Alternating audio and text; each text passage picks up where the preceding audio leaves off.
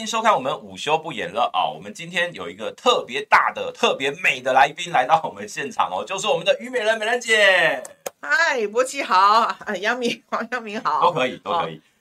大家好，大家好。对，这个我们现在线上哦，这个有刚刚有超过一百位的网友在等哦，这个在线等哦，马上开播还会有更多网友加入。好，我们先来呃，一样我提醒大家，在我们五二新闻俱乐部的频道。呃，大家可以先订阅、按赞、分享给你呃，这个觉得值得分享的朋友们。好，然后呢，我们先来跟网友打个招呼哦，因为这个中午的时间，有很多网友已经先在这个摇滚区卡位哦，什么红雨哦，然后有这个飞蛙唱，然后有这个选择哦，然后呢，呃，有蓝绿主动归队，一个都是手掌的是干嘛？哦，那个就是打招呼哦。OK，好。然后有这个 Kimomi 哦，Kimomi 哦，哇，然后还有于大信，他说他。他都自我介绍都说他是虞美人的虞哦，对，还姓于，刚好姓于哦。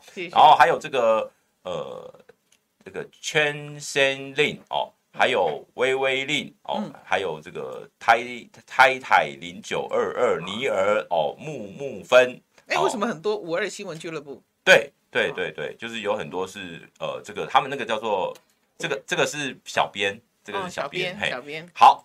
然后呃，有一位网友已经有抖内了，圈森令哦，是抖抖内说支持正义之声，杨云哥，万中选一，美人姐加油！你看，谢谢，连你的 slogan 都知道哦，万中选一，好，感谢。好，我们一开场哦，我觉得其实因为美人姐这两个大概两个月左右嘛，嗯，就是正式宣布，嗯，我们就不要让你去讲那个你为什么要宣布啦，这个这个等一下我们就陆续在你的呃问每个问题里面去分分散，是。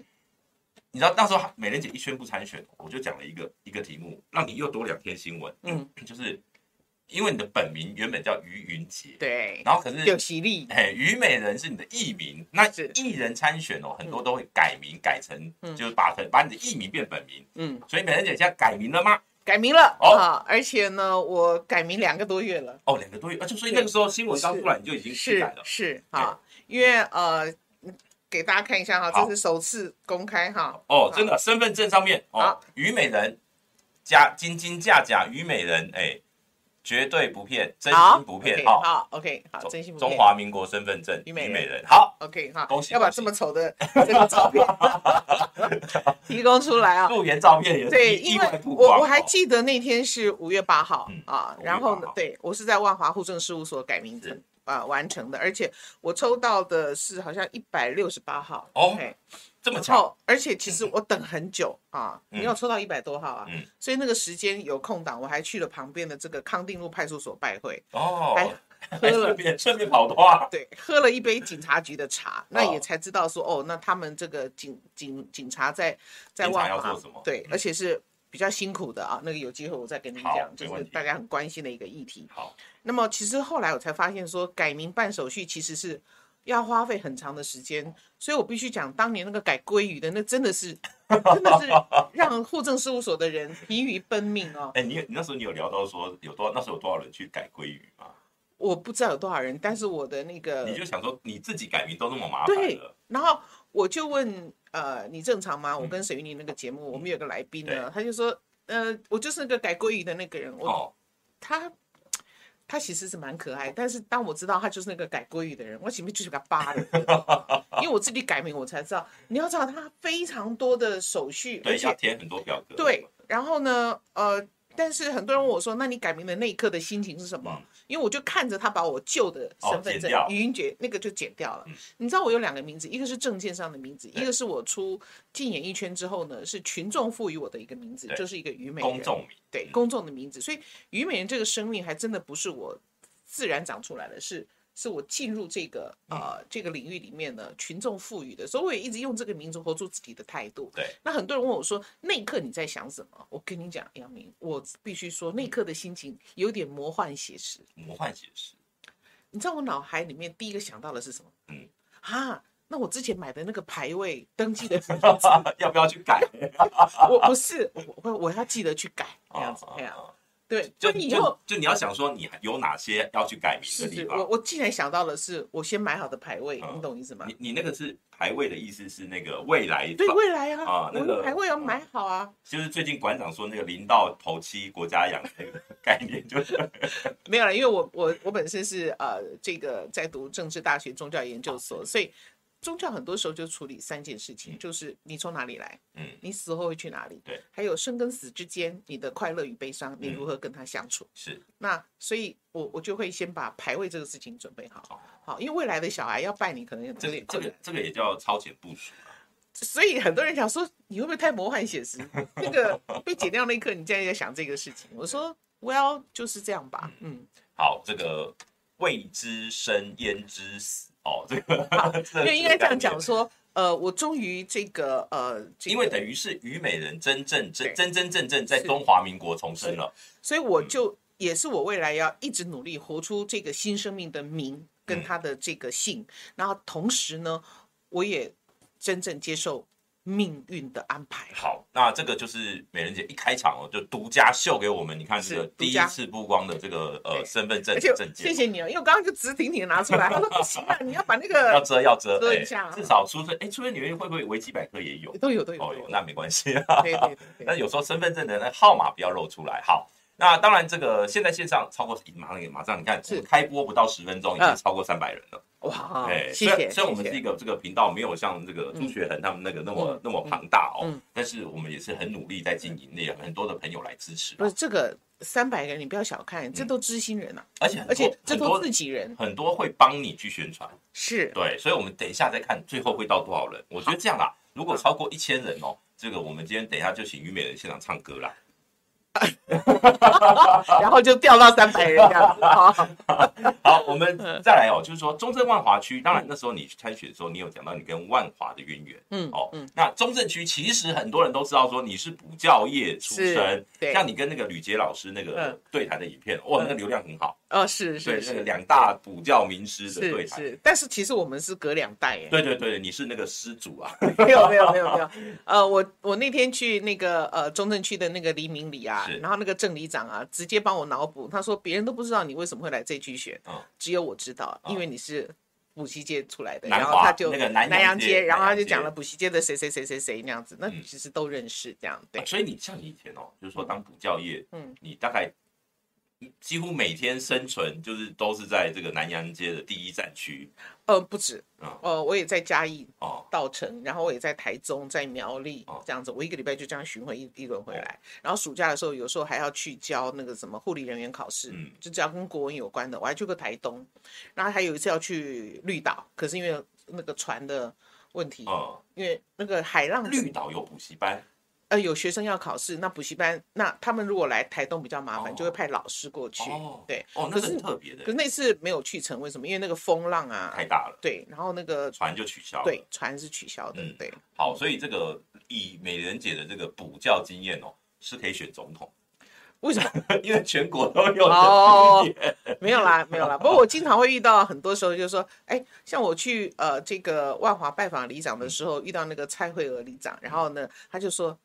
美姐，我姐姐是你的学生。她说，如果你来的话，要跟你问好。我说好，谢谢谢谢。对，哎，你知道以前哦，以前柯文哲选台北市长的时候，嗯，他最常发生的就是他到哪边哦，然后每哪一个就跑出来，我我们家的某某某是被你救救回来的，嗯，然后就会有人去送花或什么。哎，你现在有感受到那种？哎，我我我的谁谁谁是被你教过？哎，对，很多人都被我教过。哎，这个大概就是所谓那个十年树木，百年树人那种概念。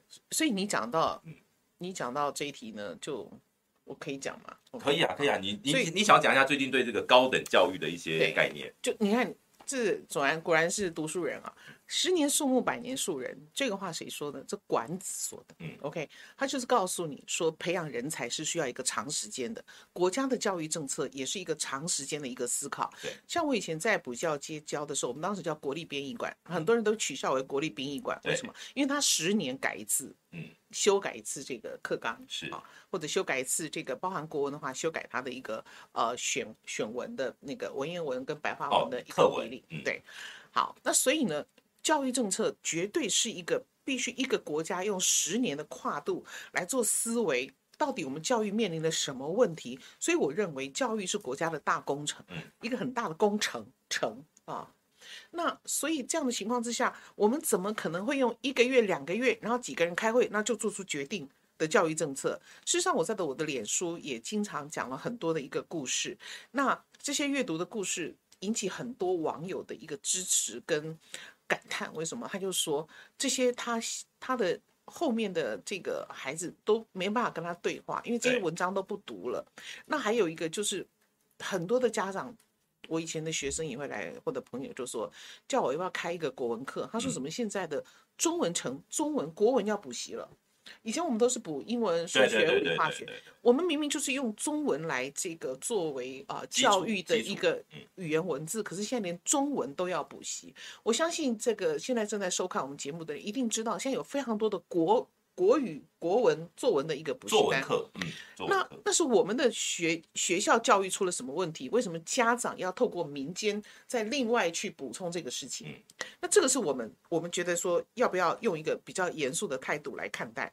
那另外一个教育改革的这个经费的问题，我们如果今天这个钱是民进党出的，我一点意见都没有。你说的是那个补贴什么？对啊，补贴私校这个，对啊，高中职这个全全免，民进党出的，我举双手。双脚赞成，对不对？可是你拿的是谁的钱？就是就是国家的钱，就是税。那国家的钱不是无限的嘛？对不对？所以你这个资源的一个使用，你是不是要更多的思考？对，再来教育真的就可以因为你这个补助就翻转吗？嗯，很多人会觉得说，可能会觉得哎，两百多亿的国家预算，在国家预算的总体占很少很少的部分。可是我们的执政党，你还是要考虑到，你国家的预算是要花在。除了量，嗯，啊，学生的量的一个帮忙，品质要不要考虑一下呢？对不对？那么还有，我们是不是对老师做的不够？我们给老师的一个呃尊重跟照顾够不够？你要知道，现在教育像是一个消费行为，那么如果把教育变成是一个消费行为，商品化了，商品化之后就银货两訖。对，那其实损失的是谁？学生啊，当然是学生啊。你要知道，我昨天去中正区拜访一个补习班，然后他说他的补习班全年开放给孩子的。我说全年开放，那有老师？他说有，他每每每一天都有老师，三百六十五天，他有三百五十天是是有老师驻驻点，类似值班老师那种概念。我说你怎么做到的？嗯，他说你看这一排，嗯，全部是给老师的宿舍，他提供宿舍，一个老师要在中正区住得起像样的房子，他的房租没有两万不可，对对对对。那还有他。必须要找到有热情的老师，嗯，那这种热情会感染的，然后再来，因为这样子的一个感染，我们人世间多少以前这种故事，在悬崖边的时候，悬崖勒马，勒住我们的是谁？是老师那双温暖的手，是老师不放弃我们的那双手，把我们拉住了。可是现在，如果你对老师是如此的不尊重，不照顾他，然后呢，让他做出让他要负担很多教学以外的这些行政工作，你觉得老师的热情还会在吗？现在很多学生，现在很多学生，尤其是这种大学生哦，会觉得我是给钱的，我是给钱的，呃，我是老大。其实你你们老师是呃，我提供服务的，叫做是，是你们，你们反而是客户。所以，如果我们的 执政党认为国家高等教育的问题只是学费问题，那我说实在的，我们也不用教育部长啦，我们就央行总裁就兼 哈兼交通部长，兼农委会，好不好？兼教育部长。因为全部用 ATM 转账就好了，都有钱解决。对，我们没有反对编列完整的教育预算，我们没有反对。可是我们不明白，你怎么可以用如此的简单粗暴、民粹式的这种发放？嗯、我觉得这是一个不进步而堕落的政党。嗯，你是专家，专门做政论节目。我问你一题，我问线上的朋友一题，立刻抽考。民主跟民粹有何不同？哦，民主跟民粹有何不同？来，大家可以发表你的意见哦。但是在我来看啊，民主一般正常来讲叫做以民为主，或者是说人民做主。大概大大家的很多的解读是这样。那民粹是什么呢？也是人民来做主。哎，比如说我举个例子哦，有人人家讲说众人皆曰可杀，哎，就去杀，这个就叫做民粹哦。但是呢，民主通常要搭配什么呢？法治。哎哎，这样答这样解答会不会这个美人姐可以很好？但是呢，我们毕竟是教书的人，所以我们还要再用更简白的啊，好，因为这个民主跟民粹，它的论述可以是两篇大论文，对对对对，对不对？好，或者是或者两本书。可是我们用这个案例，或者最近国家的这些案例，我们来带入一种思考是什么呢？民粹就是对你好，嗯，民主是为你好哦，对你好就是给钱嘛。选把选把学生当选民在经营，给你好处啦。对，把学生当选民，怎么可以用这样的态度呢？嗯、学生不应该是鱼肉，国家政党也不可以是刀俎。嗯，OK，民主是为你好。我真的为你好，我是改善教育品质，我让你在这个学习里面你得到收获，你将来就业是有有机会的，对，对不对？你可以发挥你的所学跟所长。今天大家困扰的是什么？这孩子如果真想读书，嗯、咱砸锅卖铁，嗯，都要给他读书。你看那个我们在果菜市场里面那些父母在讲什么？啊，今天哪边谈哈？哇勒紧裤腰带哈，我还我还那个那个。把个菜啊，哈，把个秋龙六陪，我蛮爱我给他他为什么？前提是什么？小孩想读，小孩有没有想读的？是，而且他读的是他想读的，对对，他的他的学习动机，你有没有把他鼓励出来？所以再来，你国家的人才的一个培养的一个政策，你有没有十年的想象？像德国是证照制度，所以他很清楚，我未来十年需要什么样的人才。嗯我就多少张证照等在那里，哎，这可以拍桌，可以可以，OK，没问题。不好意思，那个蔡总统说的，你如果第一次讲的不够大声，哎，你可以带大声一点，哎，还不够的话，你可以拍桌，哎，这是蔡总统说的。你现在想翻桌了？没有没有没 有，他他说过很多话，我也不知道他到底做对哪些话，做到哪些话，哪些话没有做到。其实刚刚美人姐讲的这个高教的这个理念政策，当然，其实你这次选立委哦，你是有办法。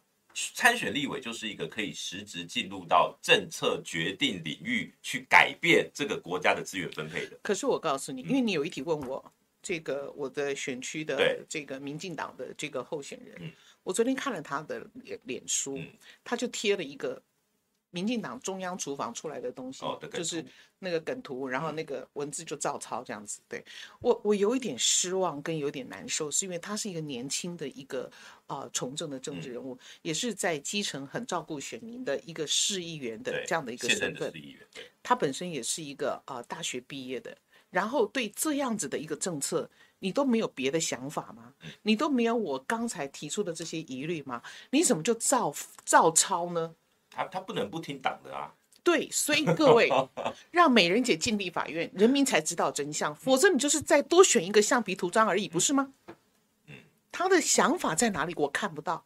他的他不可能没有。美人姐，这个我就要跟你讲，像我们以前跑立法院哦，你知道立大部分立委哦不需要想，然后呢在表决的时候，就前面会有那个党编，就是党团的干部赞成赞成，然后他们就按赞成。那这样子，我的选情很危急哦，不用想才可以当立委，立委啊！我想那么多，对啊，在台湾哦，大部分的当政党政治当然有它的这个，但我觉得关键是什么？关键是政党要拿，比如说我今天要这个政策，我要花很大的功夫说服人民支持这个政策，这是重点。那可是呢，当他们今天只用所谓的呃单方面的用梗图，或者说一种论述去告诉你这就是真理。那就不不是单纯的沟通，那个比较像是洗脑或灌输。所以其实我想你会看你的节目的人都是非常非常愿意思考的一些观众朋友。对，他们其实很多很我们很多那个聊天室的朋友有讲的都我我有观察，他们，的内容非常的棒。有时候有时候我必须讲，有时候观众的程度好到我都会觉得说我我们快要配不上你们了。OK，好，我真的有时候会这样子的感觉。好，那我的意思是说，同一个法案的同意跟不同意中间，除了政党的操作之外，我们人民最想问的，这中间的过程是什么？嗯，这才是这才是一个重点。对，对不对？就是一个政策形成的过程。比如说，比如说刚刚这个美人姐刚刚讲到高教这个事情哦，你知道在前大概半个月前有一个校长会议。就有私立大学的校长提出，请教育部研拟，比如说高中职全部的，呃，私立高中啊，就是他们说，请把那个高中时的学费全免。结果当时的教育部长或当时的教育部的官员说，没有钱，我们没有钱。结果突然，哎，这个当中央一宣布，又有钱了，这就是我们不能理解的地方。所以各位，所以选举很棒。没有，如果照你这样讲的话，就是其实。这就不是我们所要所谓的民主了。OK，我们正在被用民主选举的方式没收民主。嗯、亲爱的各位朋友，民主不会使我们生活变得更好，是我们保护民主才能够让我们的生活变得更好。嗯、民主不会一直进步的，它必须我们随时的提醒自己，watching 好吗？嗯，看着盯着。对，其实美人姐她讲到一个很重要概念。立法委员其实他的呃所谓的立法权是在监督政府哦，是那监督政府，但是呢，我们现在的执政党的立法委员是在讨好人民哦，那你要选择讨好人民的立法委员，还是能够监督政府立法委员？我觉得这个就是关键。好，讨好人民就是温水煮青蛙。嗯、各位，我常常举这个例子，怎么温水煮青蛙会把青蛙煮死？嗯，很多人讲不会啊，我是青蛙，我皮肤有感觉的。那个水温一上来呢，我就跳走啦。青蛙不是很会跳吗？啊、那为什么不舒服我就离开了？对，那为什么温水煮青蛙会煮死青蛙？为什么？因为我告诉你，那个水的沸腾不是慢慢沸腾，它会突然到那个点的时候滚起来，你来不及逃。所以现在 A 也补助，就你 B 也本来以为是泡温泉，本来很舒服，然后突然就一一瞬间。所以如果现在他都不告诉我钱怎么用，怎么有那么多钱，这个也补助，那个也补助，对我们好好哦。温水煮青蛙，突然有一天。也许是国家债务到了一个极限，也许是国家财政出了问题，也许是我们的这个国家人才没有办法继续接续，都有很多有很多可能的后遗症啦。但我我美人姐刚刚讲的语重心长哦，我们先呃这个比较沉重的题目，我们先稍微这个中断一下，我们念一下斗内哦，这个 G G 力说哦马呃美人姐安安斗内预祝当选，来给你两个纸花，好，Thank you，对，好再来，我们现在线上哦已经快要到这个六百人了哦。这个你看很快哦，你看，不要再来了，不然我要唱歌。对，一千人，这个美人姐是要唱歌，赶快揪人来哦。好，那当然，哎，这个讲到刚刚讲到说，这个其实一些是你对政见的看法，嗯、一个是你对地方的熟悉哦。嗯、其实你看，刚刚美人姐随便一讲，就是果菜市场，就是哪个里的里长，嗯，表示美人姐是在地方是真的有跑啦。是，哎，你知道我听到一个讯息哦，就是说很多地方的这个是地、嗯、地方的，嗯，那个朋友。传来的讯息，他们说，虞美人到地方常常得到一个回馈，你跑得比林场佐还勤呢，有有没有？有没有？林昶佐都没有来，你怎么来？OK，场佐其实也是一个呃不错的人，他有他的这个理念跟这个呃想法。没有，他是现任啊。对，那他是现任啊，对呀。所以呃，其实过去哦，你也帮过林昶佐，是的，对是的。但所以你知道有有些这个有些网友哦会说，哎，你是绿的，因为你曾经帮过林昶佐。嗯、其实我觉得应该这样讲啦，你是演艺圈的啦，嗯，嗯。就是当时林昶佐要参选，就是一个艺人参选，嗯，那基于你们也在很多的节目合作，嗯、所以你我觉得这个基于情谊和这个，我我觉得我我大概我大概不会这样子这样子来。来这个说明，我谢谢你帮我这样子想啊。我原来就是非常支持这个，在呃国民党威权时代，我非常支持这个所谓的绿的，OK？因为那个时候我觉得有一些价值我是非常认同的。那你现在要说我是绿的，我不太能够直接这样讲的原因，是因为我当年的绿跟现在的绿是不一样的。那个价值我不会不会改变，但是我不用延续在现在的人的身上，因为现在的绿跟我们当年的那个绿真的是不一样。你知道我当年看到陈定南的时候有多感动？他那时候来我们的电台，嗯、是不是四百年第一站有没有？对对对对。然后是那个省长，然后他那个募款嘛，然后有书嘛，嗯、然后我跟你讲，我后面排一排，就陈定南这位陈先生呢，他签名，你知道他签名，我们通常都是快一点嘛，嗯、没有，他一丝不苟的陈定南的尾巴还要顿下去，那我后面已经排那么长，我想说，哦、就你想说要花很多时间才能签完，没，可是他坚持这样，大家也就排。对所以那个风格跟那个风骨，我们那一代的，我们年轻的时候，我们是有被感动的。原则啦，那种是，就是说那个年代的政治人物很多是很重视原则。可是我我们我们不能说，因为如果他不管他做什么，只是他颜色对，我们就支持，那我们就是盲从嘛，嗯、不是这样子吗？好，对不对？因为你这样讲到这一块哦。呃，其实最近刚好有一位 这个现在正在选总统的民众党的参选人叫柯文哲，他接受专访哦，他就直接说。哎呀，中正万华区就是要挺挺这个支持虞美人啊。嗯，在在他讲出这段话之前，他有没有跟你联络过？没有，所以我才会二百五的回了那句，杀的你措手不及啊！应该讲说这个球来的我接的措手不及，对，完全没有过程，这也是柯文哲的一个特色。OK，那就证明说中间没有所谓的桥的这件事情。那我只能想说，那中间可能是黄珊珊帮了忙那样。哦，那所以我本来也没有想说，因为六月十八号你办那个开幕式。是黄珊珊有去，我非常感动。我我在某一个专访的时候，我也问，我也讲了。我前三天才想说，我到底要不要帖子给珊珊？嗯，好像不给她又不够意思。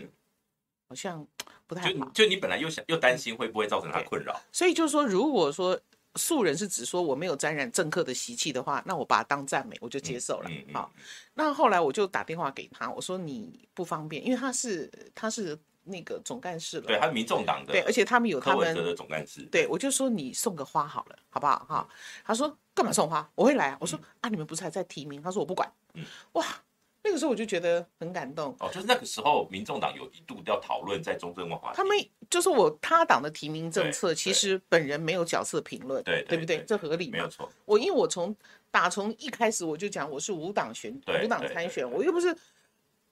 挂着一个无党的旗子说，来哦，来找我合作，不需要嘛？该不会是嗯，就是说，所以，所以我必须讲说，我非常谢谢柯主席啊、呃，这个帮我说政治素人用词不当哈，那我也非常的感谢我，我下次应该讲哦，受宠若惊哈，或者或者说或者说这个，下次我我给你一个建议啦，嗯，柯主席柯主席抛出这颗球，我球来就打。啊，直球对决，谢谢谢谢谢谢。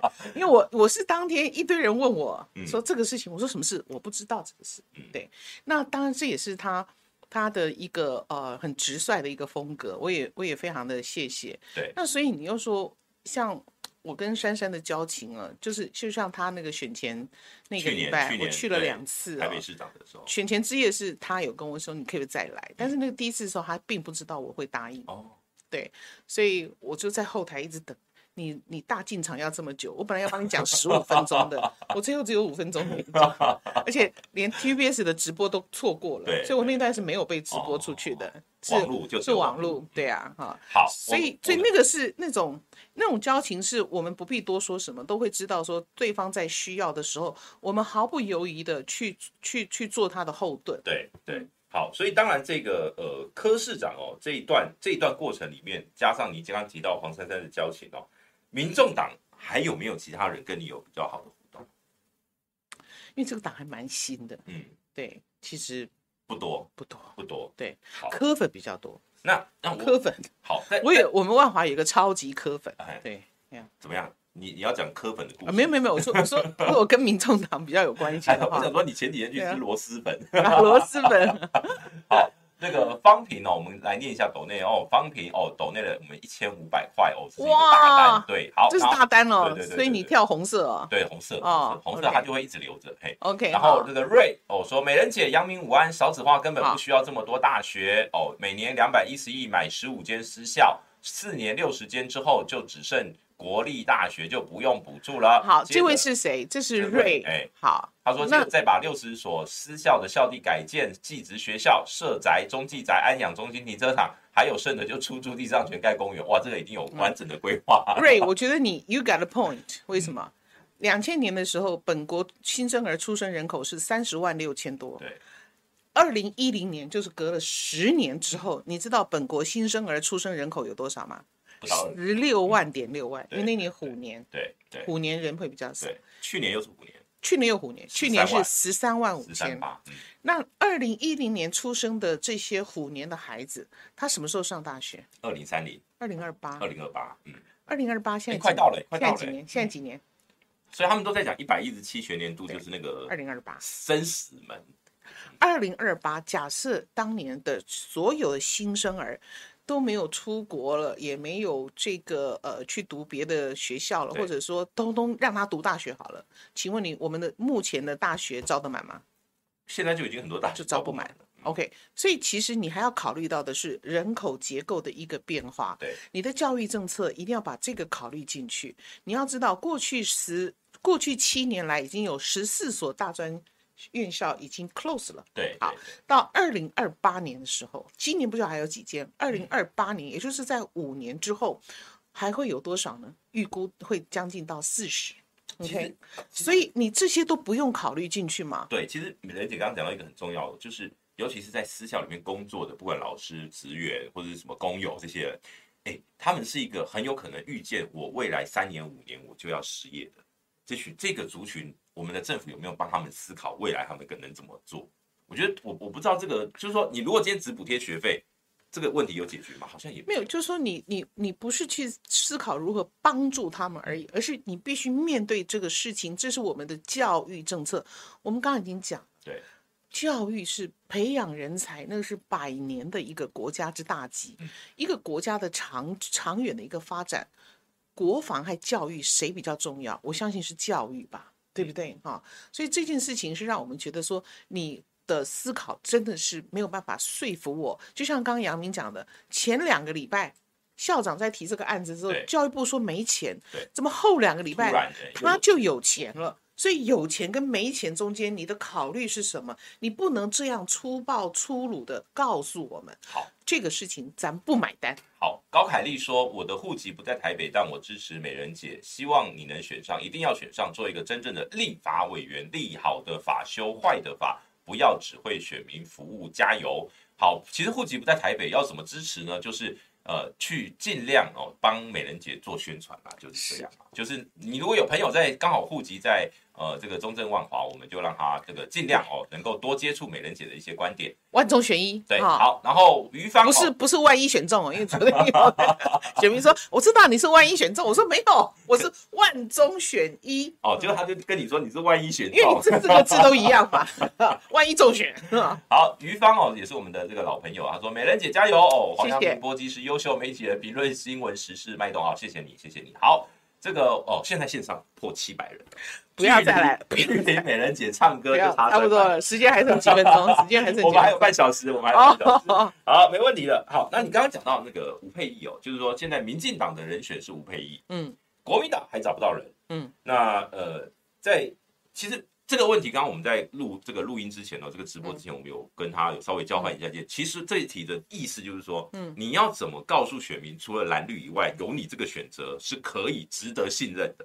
应该是这样讲啊，就是说，呃，像很多人喜欢我说，你这个无党籍就是第三势力，我并不觉得我是第三势力，我应该是第二种选择，就是政党跟非政党的一个一个不同的一个选择。民主政治里面的确政。政呃政党很重要，我也没有反对政党，因为每个政党的成立，他当初都是带他的理想跟他的一个目标，然后集合有共同理想理念的人一起来做。可是问题是一个政党在这样子的一个权力的过度的扭曲操弄之下，他似乎没有办法从他内部自行修复他的缺陷。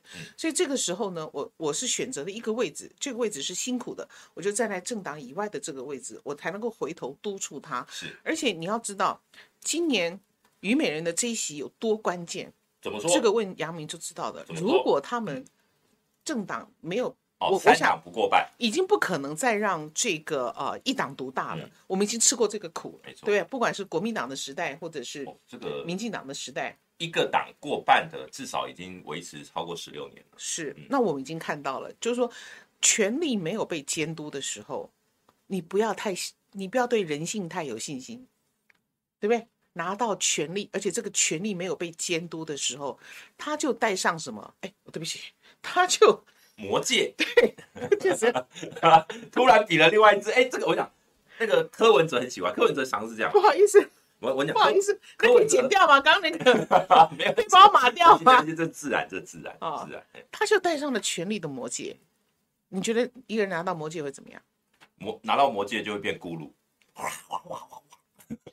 所以我的意思是说，权力要被监督嘛，嗯、对不对？哈，那所以如果今年都三党不过半的时候，理论上其实美人姐讲一个很重要的，就是理论上我们的国会应该是在监督政府的施政，即便是执政党，如果你一个党独大的时候，嗯，理论上国会应该是扮演那个良心的角色，嗯，让这个行政部门不会暴冲，嗯，可是呢，现在变成呃立法院的过半变成是执政团队的魔戒。让他们变得更为所欲为，嗯嗯，对不对？而且他很可惜的是，把这些立法院的这些政党的立法委员，其实我们凭良心讲，他们私底下他们的学经历，你说他不是人才，这个话我是说不出口。他学经历摆在那里，绝对是人才。可是为什么进入这样的政党操作里面，他都变成橡皮图章？嗯。你看，反而很多这些立法委员离开那个立法院之后，讲出来都人话，对不对？可是，在那个里面，他没有办法。我后来知道说，因为是政党提名，无党没有空间嘛。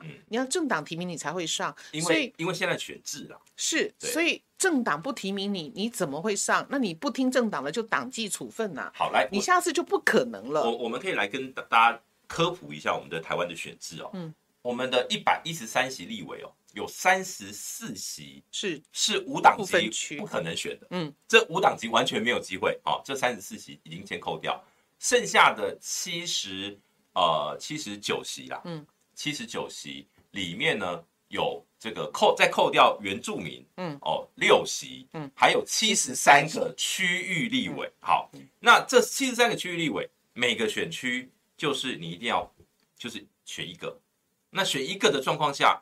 对无党籍难度就很高，因为我们传统不管是蓝绿白或者怎么样的政党的属性，你当你是无党籍，除非像我们现在大概无党籍的立委只剩下好像苏正清、呃赵振宇，然后那个那个黄国书哦，而且黄国书、苏正清都是用民进党选上，嗯，真正用无党籍选上只有赵振宇，嗯，还有一位其实是高赚高金呐，嗯，对，大概就只有这几位是无党籍，嗯，那所以其实很困难，真的很困难。那美人姐，你这个时候我就我就要问你哦。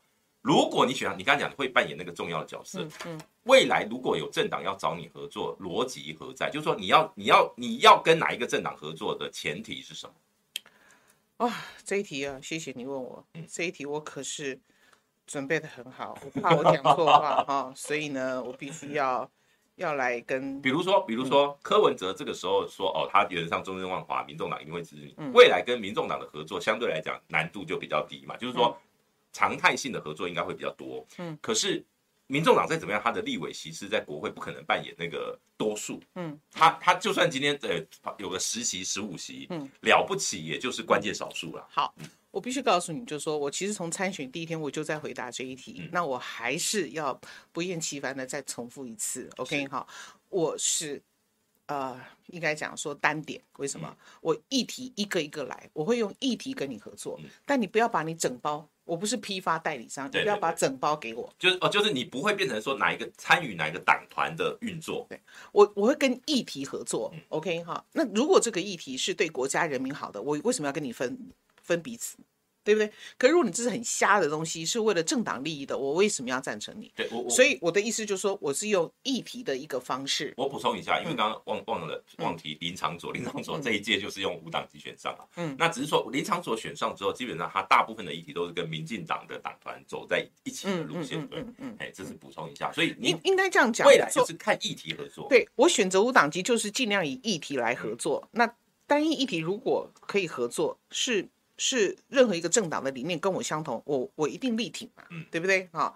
所以，我当下我必须去了解说，这个法案到底是不是符合大多数人的利益？那他有没有要兼顾说不要太侵犯少数人的利益？那这个我们就要，我刚刚讲在同意跟不同意中间，其实他的他的思考的要很很细，要有论述，对，要有论述很细腻的，对不对哈？所以。我我可以了解政党在运作的时候他们的困扰，可是就是因为他们太过度倾斜于政党的利益，而忘了国民的利益。那我必须要站在不同的一个角度。是好，再来就讲一个比较实物面，刚刚讲的叫做原则面嘛，嗯、就是比如说不管你呃、嗯、你你身为一个无党籍的选、嗯、选举，你要怎么去跟人家政党怎么样的保持距离？嗯、但一个很现实的，就是呃去年就最近一次中正万华的选举。非蓝非绿，也就是黄珊珊，她也是用无党籍选。嗯嗯，黄珊珊在这边拿了大概两成五，中正万华加起来就是两成五。嗯，你要怎么样把这两成五变成有可能当选的一个盘势？我我先回答黄珊珊的这个百分之二十五，对，他拿到百分之二十五，我觉得那个结果是有特殊原因造成他不如预期，而黄珊珊严重被低估了他的影响力，他对他对呃，应该讲说他被市民所期待的远远超过这个数据。对。只能讲政党之间的这种仇恨强过了这个理性的这个选择。嗯啊，因为我走到哪里，每个人都讲说：“哎呀，珊珊来几趟了？哦、哎呀，珊珊都来几趟了？”这样子哦，他是非常真的是很感谢黄珊珊的。所以其实我我我必须讲，就是说他的那二十五趴不能真实的反映。嗯，但另外一个角度讲说，他的二十五趴是扎扎实实的支持。对，我这样讲好了，你说你说这个蒋万安五十几趴，每一趴真的都是支持他的吗？未必哦，有一些有有有一些是怕这个陈时中当选，所以投过来。对，你懂意思吗？可是黄珊珊这二十五趴是扎扎实实的，心里都不知道这个人会不会当选。嗯，其实也有犹豫的，但是他决定要这样做。嗯、那个那个叫始终盘啊，嗯、不是是支持，所以我必须讲说，你那个就是当年投给黄珊珊的这些朋友们，你这一票其实也鼓励了虞美人。嗯，因为他应该得到他的力量。这个力量虽然未必让黄珊珊能够当选，可是这个力量鼓励了虞美人，这个力量也鼓励了黄美人、陈美人跟后面所有的人，因为让我们觉得台湾的中道的力量是有站出来，而且是这么勇敢的。这么勇敢的投下去，不被操弄的，你们太棒了，而且你们真的太厉害了。即使我说我万一选中，或者万一没有选中，可是只要我拿到的票数是这样扎实的，其实他也鼓励了后面的人。对对对，我们想改变台湾，我们就不要无感。其实整个国家最可怕的一种情绪是无感，嗯，而且是无对周围无感，而且是对别人的感觉无感，嗯。二十年来，我们好像就是循环重复，然后我们好像不能做任何的事情。不，二零二四年我们要改变。好，我们来讲一个更务实一，我刚才讲是用选票分析哦。哦，刚还不够务实哦。不对，更更更那个辣一点的哦。柯文哲说要挺你，所以如果柯文哲去你的场子没问题，跟你合体没问题，没问题嘛，对不对？郭台铭。没问题，也没问题。郭台铭也给我很大的助力。对，因为因为其实郭台铭在征召过程，其实你是有去参，有去有去跟他这个做那个对谈的。座谈，我也非常感谢他那次让我畅所欲言，嗯、到前一天他都不知道我要讲什么。哦，真的、哦。对，因为我们就是我是因为这样我才答应的、嗯、啊。那就他没有告诉你说你要谈什么。对，那他就是说大家和各言而至这样子。对，所以呃，我也我当然也从那个度。座谈里面呢，我也磨练了我自己，同时我也必须做一些准备跟论述，哦，我也有很大的一个收获。哎，郭董那边，因为我听到一个讯息是这样啦，就是郭董他们现在包括他去跟一些蓝营的小鸡嘛，嗯，但是他有特别强调，他想要感谢当初征召过程曾经帮过他的人，嗯，有没有跟你联络？没有哎、欸，还没有，没有哎、欸，也没有，因为我不是国民党的吧？对对对对，对啊，五党五党是这样子。我那天才讲说，我有我有做一个梦，做一个梦啊，三党的主席都来帮我站台，啊，真的 非常欢迎，You are very welcome。OK，所以但是就是说赖清德如果真的愿意，你也你也不会拒绝议题啊。如果我的议题他觉得 OK 的话，那就是我想推动的。我讲了，如果他站在你旁边，我是还要被开除党籍啊。哦，那就不要，因为他提名了，国民党现在还没提名，所以国民党的主席现在来帮你站台不会有事。是是是，好，所以我刚刚就是讲一些这种叫做原则性的。嗯，好，再来我讲另外一个哦，王世坚。嗯，因为你去年在帮黄珊珊站站台的时候，特别提到就是呃市长。支持黄珊珊，你那个议员你要支持王世杰，因为那时候我们听说我们在中山区已经有啊，这个绿营已经在做配票。哦。那那个时候我就担心说，哦，王世杰被配掉，被配掉了啊。OK，那所以我我你前几天还在那个对。一个庙会活动跟他城隍城隍爷呃霞海城隍庙。的城隍爷的生日啊。那因为我跟城隍爷城隍庙霞海城隍庙这个很熟，然后我们也常常有一些往来，而且它里面的一个呃工作人员是即将要成为我。政大宗教研究所的学弟，这样啊，所以我在那个场合就遇到了这个王世坚啊。那他的笑容，你知道，他永远就是这么尴尬的笑容那样。那我就跟他讲，我在致辞的时候，我还那个黄伟汉是会模仿，对对对，没人没人解。我还我我我跟你讲，我立刻就帮他解套了。我说啊，王世坚议员，今年你就不用挣扎了啊，你的感情跟理智都留在你自己心里哈，你只要给我祝福就好了，这样对不对？对。所以我需要的祝福啊！所以各位呃，但是但是你哦，因为你是无党籍哦。如果王世坚邀请你去他的选区帮他扫街站台，那我就是先跟他讲几个嘛，对不对哈？社会救助法第十七条，你要不要支持我？你有把他支持，我都给他台。哎，就像那样哦，就是我用议题跟你合作，就是理念合作。对呀，我是不能再讲台南的陈永和，因为他被骂到爆。我之前在 吕捷的节目讲，结果他在脸书说不要再问我了，我没有跟于美人见过面。有了，我要约时间去见他了。哎，他太可爱了。陈永和里长是一个，我觉得。台湾政坛的你，你要说他怪他也也罢，但是他是一个奇葩也，也也是可以说得过去。那、嗯、他在呃二零一八的市长选举，台南市长选举变成是第三大。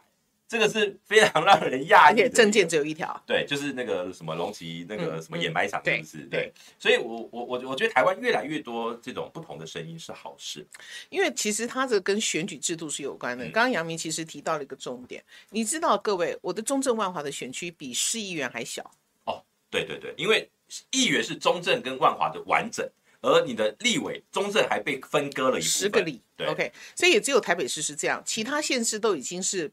呃，立委必须比议员的大，这才合理嘛。对，像那个像徐小新跟那个费、嗯、那个那个许淑华，他们那个松山信义区也是议员选区比立委还大。对，所以这样的情况之下，过去二零零五年改这个制度的时候，那时候只有两都，所以未来会会是更多的议员参选立委，这个是非常非常可以理解的。为什么？我九合一才跑过一次，嗯，全少了，而且更大。对，选立委的时候还少十个里，嗯，对不对？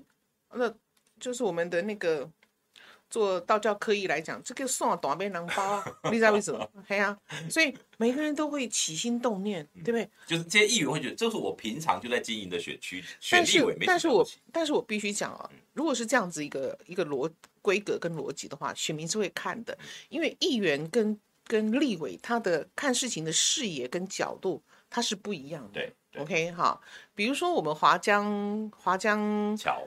对啊，它有一个华江的这个自然的验鸭公园。哦哦哦。那如果市议员只会说会勘啊，就是这个怎么围啊？可是发现他没有办法，为什么？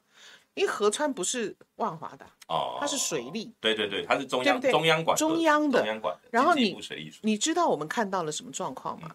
验鸭自然公园候鸟，它是每年都来的。对。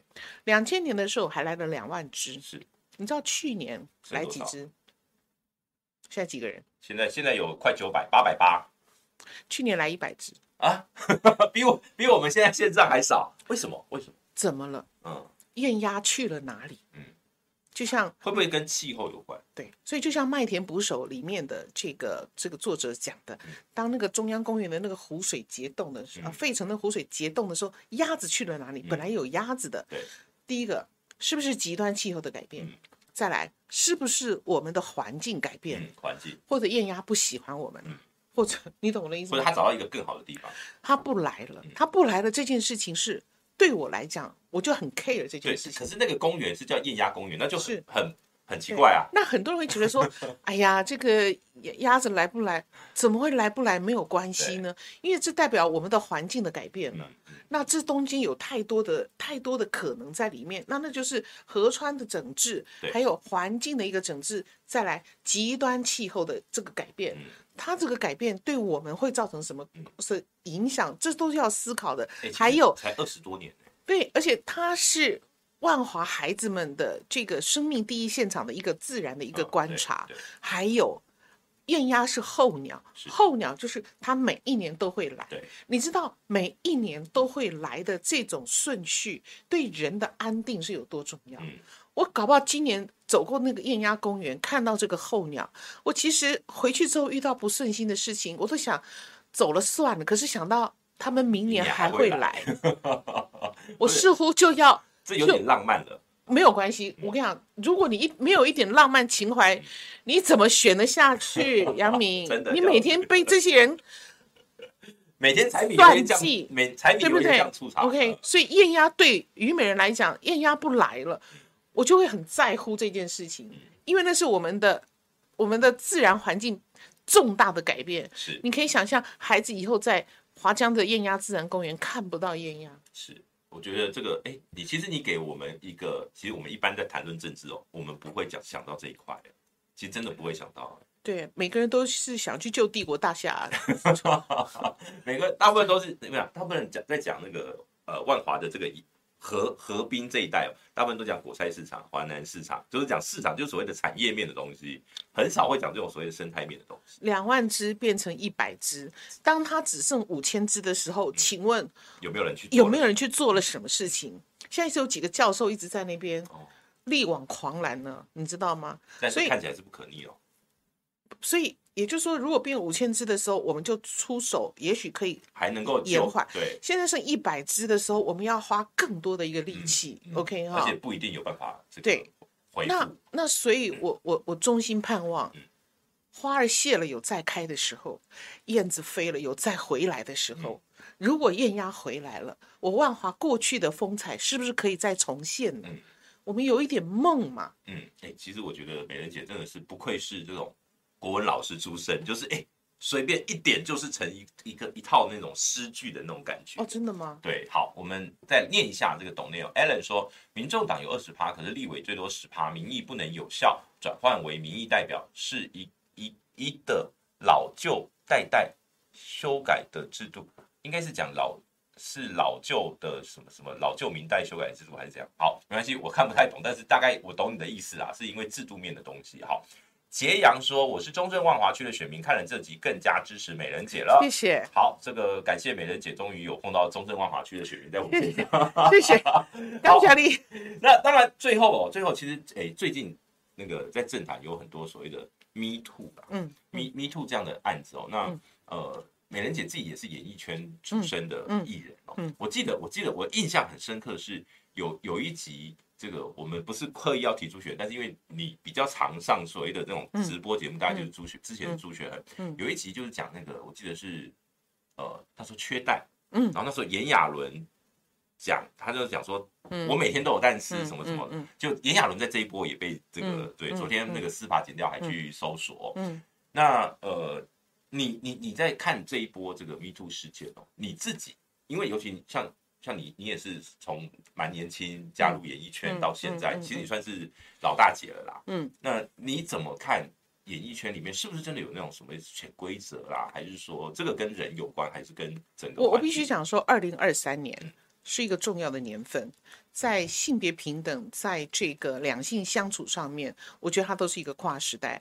像我们玩了好莱坞六年，可是台湾也是在华人社会里面第一个可以让 Me Too 议题在。在这个社会发酵的，对对，这某种程度会是一个很大很大跨度的一个进步。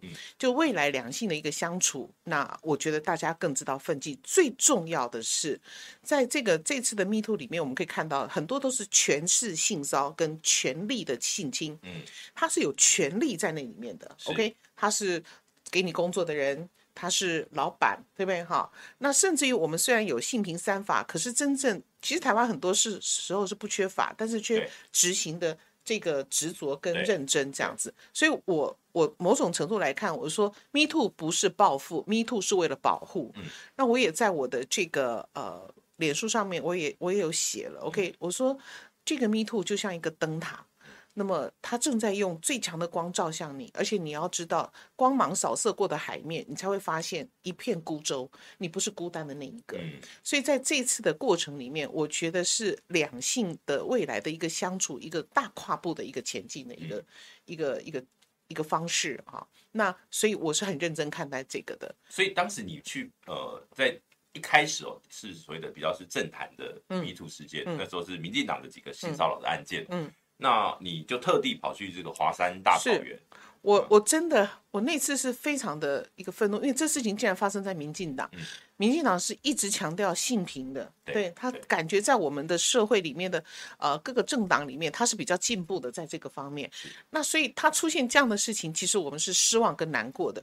那我是想，我去华山大草原，我其实想告诉那些掌握权力的人，因为你们对受害者不愿秉公处理，掩盖真相，反而助长了加害者的邪恶。嗯、我是是。而且我去大喊，是因为这些有权力的人说：“你去大草原喊呢、啊？”对，我只是我只是要凸显你的荒谬。